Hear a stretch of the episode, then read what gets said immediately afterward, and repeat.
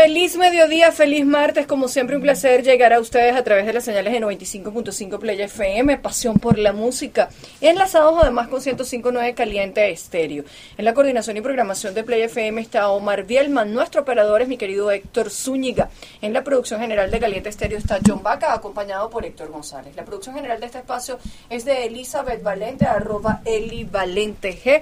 Yo soy Mónica Fernández, mi certificado de locución es el número 38571 y como siempre disfrutando de estos martes de ventana legal con mi co-ancla, co-conductor, co-compañero, co-compadre, todas esas cosas. ¿Cómo estás, Raimundo? Hola, Mónica, ¿cómo estás? Contento siempre de estar aquí contigo. Igual, igual, igual. Además traes un montón de gacetas. Yo voy a tomarle después una foto a esta y la tuiteamos, porque tienes un montón de gacetas aquí, yo no sé ni cuántas, puros papelitos trae el doctor Raymond porque él se prepara y se faja para hacer su, su pauta, porque Ventana Legal abre precisamente ese espacio para que todos nosotros podamos observar qué hay en la Gaceta Oficial.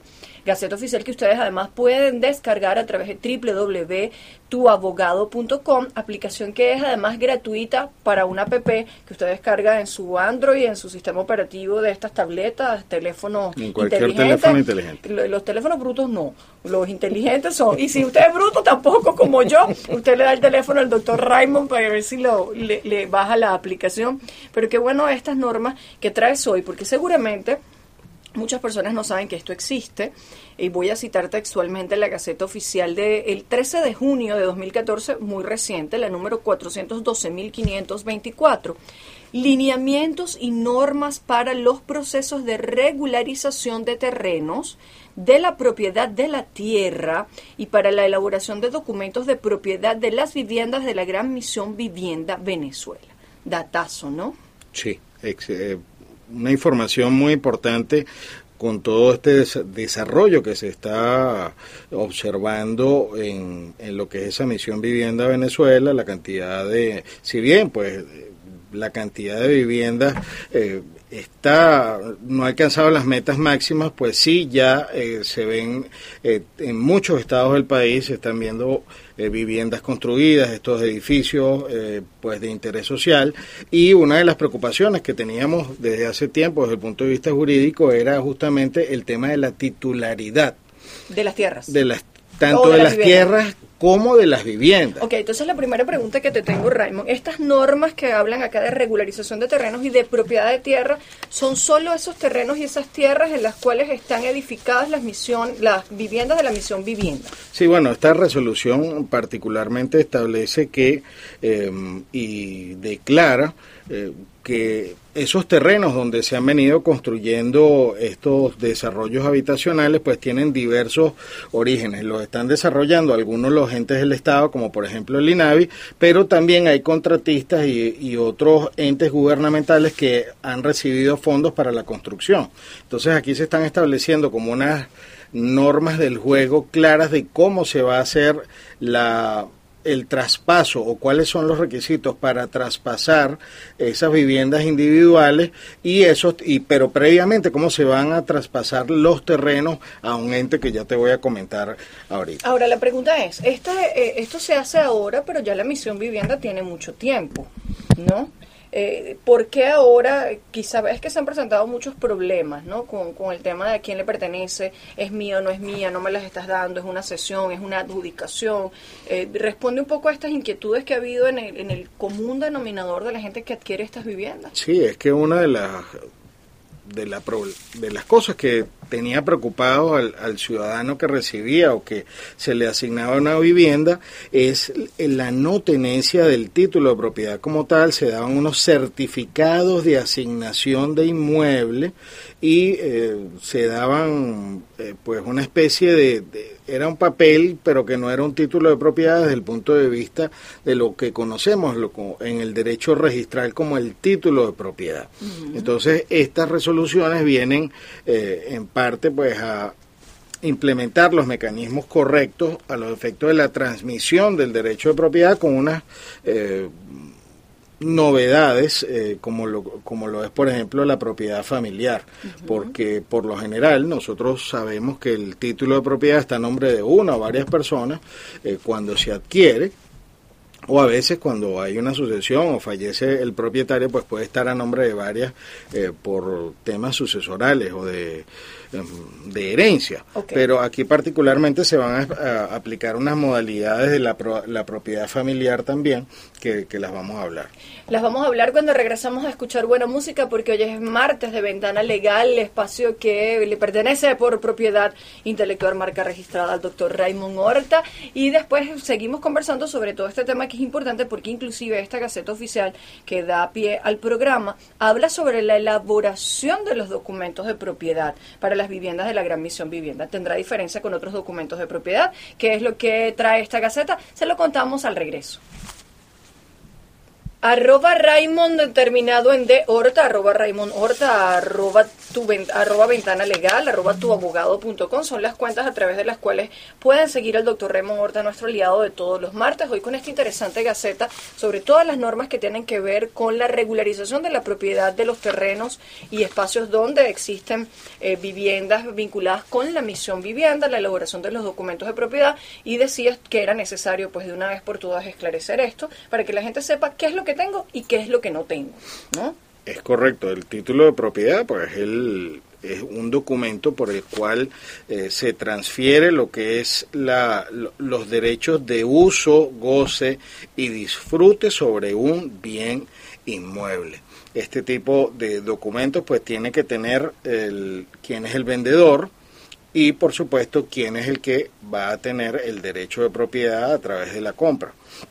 En este sentido, quiero reseñar antes de pasar a los temas de contrato que esta resolución establece eh, que en principio todos esos terrenos van a ser transferidos hacia una empresa que se llama Inmobiliaria Nacional CA. Es decir, que antes de que se haga la venta a los particulares, a los que han sido objeto de la adjudicación previa, quienes le han dado esos certificados previos, eh, esos, eh, esos terrenos y esos edificios van a pasar primero por esta resolución, eh, van a pasar a, ser propiedad de una empresa, una sociedad anónima que fue constituida en el año 2011 que se llama Inmobiliaria Nacional. Yo pienso que... ¿Esa inmobiliaria es qué? ¿Compañía anónima? Es una compañía anónima, pero es propiedad del Estado, que es una de las ah, figuras... ¿Pero es total propiedad del Estado? Sí. No es mixta ni nada.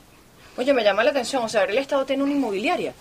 Eh, sí, yo pienso que es una manera de facilitar de alguna forma o quieren centralizar en esta inmobiliaria nacional toda la titularidad antes de hacer las adjudicaciones, es decir, unificar, porque vamos a suponer que uno está, eh, un, desarrollo está financiado por el Ministerio de Vivienda y Hábitat, otro está en el INAVI, otro, eh, otro está tal vez en manos de dice, dice, textualmente, cito la gaceta que trajo el doctor Raymond Norte, es una empresa del Estado venezolano cuya creación fue ordenada mediante decreto número 8588 del 14 de noviembre de 2011 con el fin de cumplir las metas establecidas en el marco de la Gran Misión Vivienda de Venezuela, de procurar la organización oportuna de componentes humanos institucionales. Es que además que es como un ente regulador, entonces, ¿no? Controla todo lo demás, porque le, le, le, coloca en su cabeza la, la todo. ¿Y quién será el presidente de esto? Tendríamos que buscarlo en, esta gaceta. Yo no, lo, yo, no lo, yo no lo había escuchado esto, no lo había escuchado. Bueno, pero ahora, ahora, pero tiene tiempo, por eso siempre la, la gaceta oficial tiene su letra pequeña. Es así, así. Y, nosotros estamos encargados de, poder navegar de una gaceta a otra y buscarlo. Y en, una próxima oportunidad que hablemos del tema, con mucho gusto, eh, vemos quién está. Eh, a Tampoco dice a quién está escrito, pero me imagino que es el Ministerio del Poder Popular de Vivienda y Hábitat, ¿no? Tiene una relación porque, por ejemplo, el, el, esto dentro de lo que es el artículo número 3 habla que son responsables del proceso de regularización las direcciones ministeriales, los entes ejecutores, incluso habla de personas privadas o públicas o consejos comunales que estén encargados de la construcción mm. y o estén proyectando construir el Instituto Nacional de Tierras Urbanas y eh, le da facultades también a la gerencia de documentación y regularización de la propiedad del, del BANAVI, departamentos estadales y de documentación también del BANAVI, otros órganos estadales de vivienda. Y eh, esto por supuesto está relacionado íntimamente con la Ley Orgánica de Emergencia de Terrenos de Vivienda, que es un decreto que se hizo em, con ocasión pues de este inicio de la misión Vivienda eh, Venezuela. Ahora bien, eh, todo esto debería saberlo y debería manejarlo aquellas personas que están en este proceso de adjudicación de una vivienda. Y valga la, la, el énfasis en decir que no busquen gestores que les prometan viviendas, no le den dinero absolutamente a nadie, porque estos gentes de los cuales estamos hablando acá son los que tienen el control realmente, los que llevan el censo, los que adjudican, los que van otorgando, porque no sabes la cantidad de gente que me escribe, Raymond, diciéndome que los estafaron. Bueno, pero es que no es que los estafen, es que si usted está pagando una plata para que lo metan en una lista, eso es corrupción. Es correcto. Claro. Fíjate que hay algo muy interesante en este sentido, que es que el, esta resolución obliga a hacer un censo de quiénes son los ocupantes y quiénes están ya en estos desarrollos habitacionales. Es decir, que se va a hacer como una revisión de papeles de esas asignaciones iniciales y también se va a tomar en cuenta los que estén ya en eh, ubicados, ubicados dentro de esos inmuebles y se va a hacer o se ordena un proceso de revisión o de auditoría de la asignación de estos bienes. O sea que, ah, o sea que mosca. Porque si se lo dieron usted y van a hacer una auditoría y no está usted en la vivienda, van a comenzar los problemas y la pierde usted y el que está allá adentro que seguro pagó por eso. Hay que, hay que tener eh, toda la documentación a la mano, hay que estar muy pendiente de inspecciones o si hay operativos en, en los inmuebles o en, esta, o en estos edificios, estos desarrollos que se están haciendo para siempre eh, entrar en esos censos y que no... Ah, que no este, lo agarren a usted en una cosa extraña por ahí. Exactamente, que no le jueguen kikiriwiki en estos procesos de auditoría. O que usted esté trampeando por ahí metiendo a quien no es. Vamos a escuchar buena música y continuamos con el desarrollo de estas normas, no solo de esta gaceta, sino de todas aquellas que están vinculadas con esta gaceta sobre la regularización de las tierras, de la propiedad y de los documentos de propiedad de esas viviendas que se han otorgado la misión vivienda. Por cierto, cerca de acá de la emisora, nosotros estamos muy cerca eh, de PDVSA, la empresa petrolera. En la Campiña hay gran cantidad de edificios eh, de la misión vivienda. Aquí en la Avenida Libertadores hay muchísimos. muchísimos edificios. Vamos a escuchar buena música y enseguida volvemos. Hacíamos el doctor Raymond Norte y yo una revisión de bueno de muchos de estos edificios que se están construyendo en distintos sitios. Eh, algunos de bueno, casi todos son bastante bonitos. Sí, tienen, ojo, yo tengo entendido que los arquitectos pues son reconocidos. Sí, no, y que parece que están hechos eh, con todas las comodidades. Eso es válido. y algunos otros han intervenido. Eso es válido y hay que reconocerlo. Lo que no sé es si se ha planificado urbanamente el, impacto que produce esto en tránsito y servicios en el sitio donde están insertando los, los edificios. Pero bueno, claro. valga el hecho de que sea el derecho a la vivienda lo que prive y lo demás esperemos que, se vaya ajustando. la, la política del venezolano mientras vayamos viendo. Construimos y después resolvemos, pero me vamos a salir. Bueno, pero es que en realidad esperar a, arreglar el problema de los servicios públicos para, para hacer de la vivienda, pues nos toma 20 años. ¿Cómo no? Es así Mira, hay normas en cuanto al levantamiento y la entrega de información que prevén, por ejemplo, el que se entregue a estos órganos que mencionamos hace rato, el nombre del desarrollo, la cantidad de viviendas, su ubicación geográfica, estado, municipio del sector, la identificación del propietario, de los propietarios y el título de propiedad correspondiente, la superficie, linderos y coordenadas UMT, que son unas coordenadas tipo GPS, pero específicamente válidas para Venezuela. Y en lo que te estaba diciendo que hemos llamado como auditoría, eh, para el proceso de elaboración de documentos hay que hacer primero un levantamiento de información socioeconómica, actualización de los beneficiarios de estas viviendas, eh, conformación de la unidad familiar, el ingreso, la identificación de la vivienda asignada y las características del inmueble. Estamos hablando Eso es después que ya ha sido adjudicado. Es, para, darle, para darle la propiedad a las personas. Sí, porque... No hay un tiempo, Raymond. Porque es, eh, esto es de aplicación inmediata. Inmediata, El la definición, este, estamos hablando del título 3 de esta resolución que habla del proceso de elaboración y protocolización de los documentos de propiedad de las viviendas. Entonces se establecen también eh, unos pasos, después de este levantamiento de la información, viene la aplicación de condiciones de financiamiento, y esto es algo bien importante, porque se va a determinar la capacidad de pago de la unidad familiar en función a sus condiciones socioeconómicas de conformidad con las condiciones de financiamiento vigentes. Es decir, que eh, visto pues el tema de la fijación de precios, también se va a establecer cuál va a ser la modalidad de pago que está en otra resolución en esta misma caseta que vamos a hablar ahora, pero se hace un estudio socioeconómico para ver cuáles son los ingresos de la familia y cuánto. Y eso, dependiendo de eso, se adapta a su plan de pago. Sí, bueno, vamos a irlo adelantando. Está entre un 10 y un 35% de los ingresos lo que se lo, que le van a cobrar. Lo que le van a cobrar. Mensualmente. Sí, hay algunos casos. este ¿Y, ¿Y el valor del inmueble? ¿Quién lo va a calcular? ¿Esta inmobiliaria? Bueno, eso todavía no está definido acá, pero definitivamente es un tema interesante. Me preocupa mucho que hay unas posibilidades de exención del precio mm. total, pero cuando la unidad no, no exceda de 360 mil bolívares eh, en total, ¿no? El apartamento. El apartamento. Entonces esos son precios que en el mercado, en el mercado privado no existen. Obviamente que no. Por eso te digo, si lo más barato que se, que se está vendiendo por ahí cuesta 2 millones de, de bolívares, 2 mil millones, ¿no? Claro, si se aplicaran los precios de que se estaban aplicando para la para los temas de arrendamiento de vivienda a nivel nacional y que es un solo precio fijo, pues entonces los precios van a ser bastante bajos.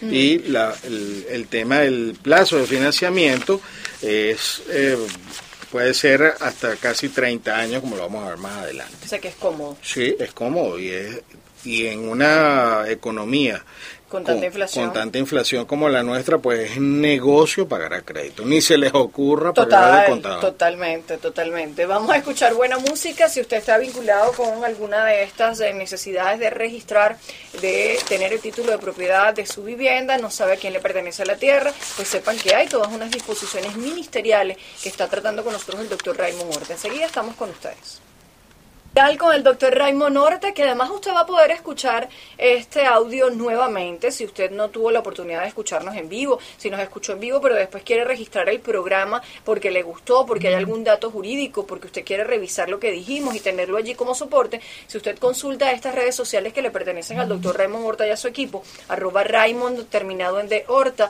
arroba ventana legal, arroba tuabogado.com, arroba gaceta oficial, usted puede descargar el audio porque el doctor Raymond religiosamente, una vez que sale el programa al aire, Piquiti, cuelga eso por allí y excelente, tienen un montón, tenemos un montón de visitas. Sí, sí, muchísimas, y pues, y gente que vuelve a revisar, vuelve a ver los artículos. Y además somos medio, medio pitonizos, ¿oíste? O eres medio pitonizo porque tú pautas lo que, lo que vas a traer. Porque cada vez que hablamos de un tema aquí, se convierte en un fenómeno nacional de discusión. sé, eso es olfato jurídico. Bueno, sí, justamente estar pendiente de la Gaceta, que hay gente, hay poca gente, pero uno, yo antes de leer el periódico leo la Gaceta. Claro, muy bien. Y no es la Gaceta hípica, oyeron, sino esta que nos trae tantas cosas que uno no sabe y después llegas a los entes públicos y dices, pero es que yo no sabía. Bueno, porque es que nadie le informa esto a uno, lamentablemente. Todos los días hay una cosa nueva en esto, En estos días tuve una anécdota, me presenté con un funcionario público y me dice, no, pero es que yo soy abogado. Le digo, bueno, entonces hablemos del artículo tal, que es el que salió en la Gaceta tal.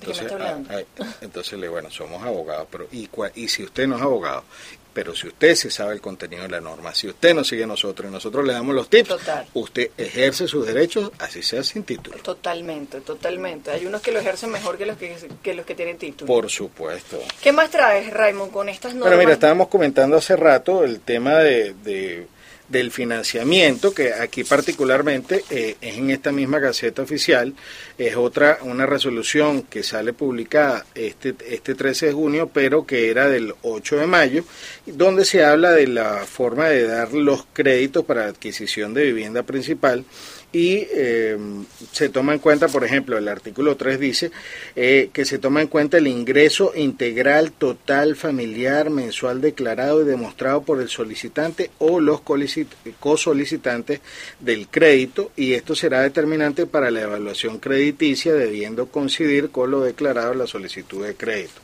Este, comentaba hace rato, y, aquí estamos citando el artículo 4 de esta otra resolución, que los créditos, las cuotas mensuales ordinarias no superarán el 35% del ingreso eh, integral total familiar, ni podrá ser menor al 10% de este. Me gusta ese, y no podrá ser menor porque de alguna manera la gente tiene que obligarse a pagar esto, ¿no?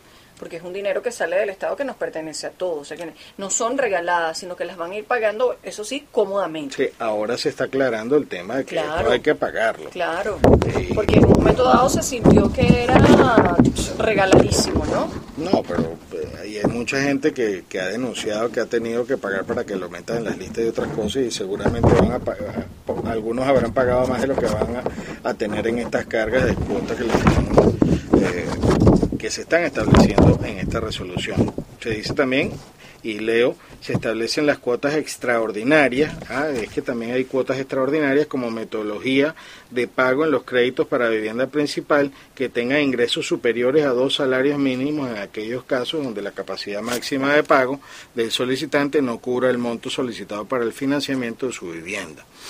En cuanto a los plazos, el artículo 7 dice, los créditos para la adquisición de vivienda principal podrán concederse por un plazo máximo hasta de 30 años. Esto no quiere decir que a usted no le hagan un planteamiento. Si ya está eh, si van a, si ya está adjudicado que le diga mire en su caso lo tiene que pagar en 10 años o lo tiene pero usted puede apelar por eso dice y puede plazo máximo hasta 30 años o sea que puede ser 5 10 15 20 25 hasta 30 pero eso dependerá también de las condiciones socioeconómicas no por supuesto pero esto le da un tip a usted que nos está oyendo y si van a negociar con usted esto y dice no yo quiero el plazo máximo 30 si le van a dar menos este tendrán que justificarle por qué claro Obviamente. Bueno, eh, eh, estos créditos de, de 30 años yo no lo, yo no los veía desde los años 80. Pero la experiencia dice que cuando dice hasta 30, eso va entubadísimo hasta 30 siempre. Eh, sería no, sería ilógico que le pusieran menos, pero de todas maneras aquí le estamos regalando su articulito por el cual usted va a exigir este que se le dé el plazo máximo. Muy bien. Articulito que usted lo puede encontrar de varias formas. Primero, si descarga la Gaceta Oficial 412.524 del 13 de junio de 2014. ¿Cómo la va a descargar? Ingresando a www.tuabogado.com o descargando el app de tuabogado.com en su dispositivo móvil. La puede descargar también si después de esto usted escucha nuestro audio que va a colgar el doctor Raymond en sus redes sociales, arroba Raymond Horta, arroba ventana legal, arroba tuabogado.com, arroba Gaceta Oficial. ¿Qué más le podemos decir? Para que te tienes que tener la ley a la mano y nosotros la ponemos a tu disposición. Enseguida volvemos.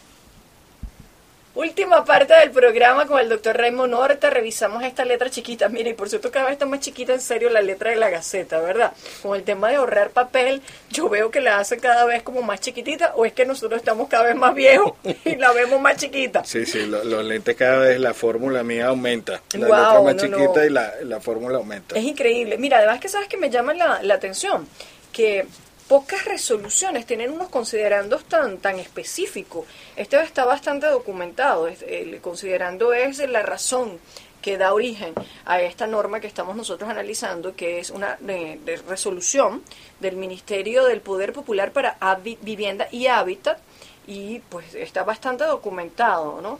Y siempre remite al tema del espíritu de la Constitución sobre el derecho a la vivienda y el derecho de los ciudadanos al acceso a las políticas, programas y proyectos desarrollados en esta materia, conforme a principios constitucionales de justicia social, igualdad, equidad y solidaridad. Eso es como un poco lo que evoca la razón de ser de este decreto que estamos analizando, ¿no? Sí. Mira, qué interesante el, artículo 8 y aquí nos va a dar una idea, aunque no nos dice cuáles van a ser los precios de las viviendas, aquí en el artículo 8 se establecen los, los montos máximos de financiamiento para vivienda principal que se otorgue con recursos establecidos en el artículo 1 de la presente resolución. Estamos hablando ahorita de la resolución 29, la que tú estabas citando ahorita era la 28. La 28. Eh, el monto de máximo de financiamiento es A, 500 mil bolívares para los créditos de adquisición de vivienda principal, 400 mil bolívares para créditos de autoconstrucción de vivienda principal, es decir, que también si usted decide construir en, eh, directamente, y no esperar que le asignen una vivienda, pues usted puede pedir un crédito hasta de 400 mil bolívares, 200 mil bolívares para los créditos de ampliación de vivienda principal, 150 mil bolívares para los créditos de mejoras de vivienda principal. Una cosa es la ampliación, si usted va a hacer un anexo, si usted va a hacer un piso adicional, por supuesto todo eso tiene que ser permisado. Y en el caso de mejoras es que usted vaya a hacer eh, el sistema de tuberías, electricidad, vaya a cambiar baños, vaya a hacer este, cualquier otra cosa que eh, le renueve, le dé vida a ese inmueble, a su casita, a su apartamentico. Y este, en este sentido, pues también puede pedir el crédito en de conformidad a esta resolución. Una pregunta que no sé si está allí o no, pero yo pensando en, los créditos y en, los planes de vivienda que se hacen con, bancos particulares privados, ¿no? Eh, habla de la posibilidad de transferir antes de pagarlo, de venderlo, de cederlo, de donarlo. O no hemos indagado todavía sobre eso, Remo, me surge la duda ahora, porque bueno, hay circunstancias en las cuales, bueno, tú te, estás pagando un crédito efectivamente de una vivienda, pero dices, bueno, quiero venderla bueno, fíjate, la, normativa civil vigente establece eh, lo que es lo que es la hipoteca legal. Si usted le es asignado una de estas viviendas y queda un crédito pendiente, aunque no se diga en el documento, se constituye automáticamente lo que se llama la hipoteca legal. La hipoteca legal es una, una figura que eh, deja en garantía el inmueble que usted adquirió a crédito, este, ese inmueble queda pagando, es decir, él es el que va a pagar por usted en caso de que usted incumpla y vienen algunos procesos de lo que sería la ejecución de hipoteca, de todos aquellos que no paguen. Pero eh, hay resoluciones anteriores en las que se prohibía, y eso, y que no han sido derogadas por estas resoluciones, que prohibían la cesión de este tipo de adjudicación. Claro, porque lo lógico es que era que tú no tenías vivienda. O bien porque la perdiste, estabas en un refugio, porque estás en situaciones precarias y no la consigues. Lo que entonces es como contradictorio que entonces empiezas a hacer un negocio con esa vivienda. Es que justamente lo que se busca es que no se haga, que, que no se convierta esto en un mercado secundario. Las viviendas de interés social, este, y eso, y yo estaría de acuerdo en no hacerlo, pero al final, si usted paga, este, incluso título de propiedad, había claro, estamos hablando que se les está dando la titularidad. En principio, el Código Civil no prohíbe la venta, aunque haya hipoteca, aunque algunas eh, eh, algunos contratos que se hacen con los bancos dice que en el caso de que usted sí, hay que participar hay que pagar de contado eh, en, hay la opción. en principio aquí existen unas resoluciones que no han sido derogadas que no lo permitirían recuerdo yo que en el caso del INAVI que es una institución que existe desde hace más de 20 30 años. El IPASME también estaba no las que le daban las viviendas del IPASME sí también había una había una este que era Coracrevi que construía en nombre del Estado e, esas viviendas no se podían vender sino hasta vencido un periodo de tiempo bastante prolongado y, me imagino que estará relacionado con estos créditos que se están Fíjate que eso también lo hacían con las viviendas de guarnición de los militares, donde solamente se las alquilaban y al final terminaron adjudicándoselas eh, las, se las vendieron pues. Y todo lo que era, por ejemplo, la Rosaleda, San Antonio de los Altos, que era propiedad casi todo, eran viviendas de guarnición, ahora ya entraron al mercado y eh, se compran, se venden. Pero cumplieron una función social al principio de, darle un beneficio. Claro, un militar que vivía en San Cristóbal, que te lo traes para Caracas, donde vive. Es correcto. Entonces había esas facilidades, pero probablemente esto después de un tiempo entra al mercado regularmente. De hecho, en el mismo Fuerte Tiuna hay cantidad de personal militar de diversos rangos que están viviendo allí. No solamente se están, eh, para interés social como tal, sino también para miembros de la Fuerza Armada Nacional. Hay otra modalidad, eh, te la comento rapidita, es posible, es posible también conseguir un subsidio directo habitacional, este, se establece en el artículo 10 cuáles son las condiciones y y en, y en, el artículo 12 se habla de un, un subsidio directo habitacional hasta el 100% del valor de la vivienda, pero siempre y cuando este valor supere, nunca supere los 360 mil bolívares, y eso es lo que te decía al principio del programa. Es como que un precio poco creíble. Es raro, bueno, en construcción es muy difícil construir. En estos momentos, pues, ya ustedes revisen las páginas por allí de venta de inmuebles para que vean los si precios. Es subsidiado por el Estado, es posible que eso llegue así, si es pagado, este es posible que pudiera llegar a, a- a esos términos, pero... eh, Pero con un costo grande para el ciudadano, porque para ese dinero de algún lado sale. Raymond, gracias como siempre por estar con nosotros. Nos escuchamos el próximo martes. si Dios quiere. Y escuchen ustedes además este audio de este programa que el doctor Raymond inmediatamente que salga lo coloca a favor de toda nuestra audiencia a través de sus redes sociales arroba Raymond Horta, arroba tu venta, arroba ventana legal, arroba tuabogado.com, arroba gaceta oficial y yo también le hago un retweet desde el mío arroba Moni Fernández. Gracias como siempre por estar allí, se les quiere y se les respeta y los espero a las 6 de la tarde a través de la señal de Televen. Chao, chao.